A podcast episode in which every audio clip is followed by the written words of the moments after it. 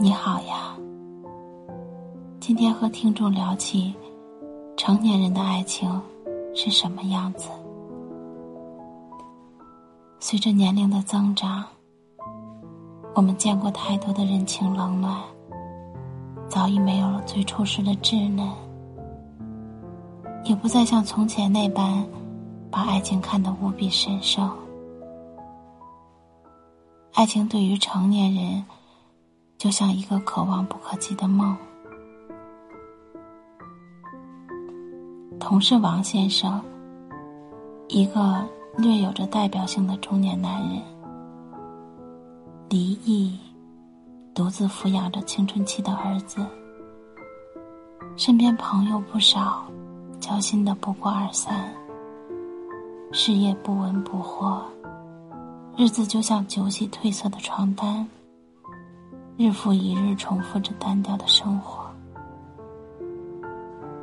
却在去年的夏天，义无反顾的爱上了成熟漂亮的白小姐。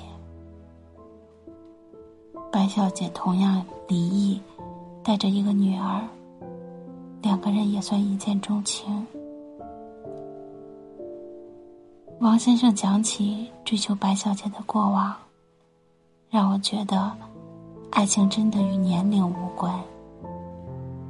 恋爱中的人都是可爱的，喜欢的人，哪怕只是点赞你的朋友圈，都可以让你开心一整天。恋爱中的王先生，会特地绕路送一份甜品到白小姐家，甚至。帮白小姐接送孩子，两个人的感情渐渐升温后，王先生觉着可以更进一步，鼓足勇气邀请李小姐带孩子一起来自己家生活，被白小姐果断拒绝。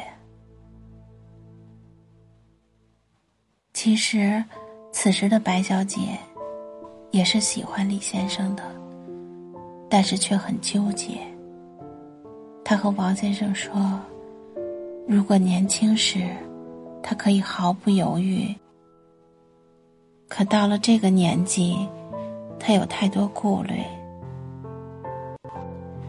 于是，在对于爱情的怀疑与相信之间，他只能战战兢兢的走一步看一步。他也很享受。”王先生的宠爱，可当进度突然拉快，压力激增，他立马害怕起来。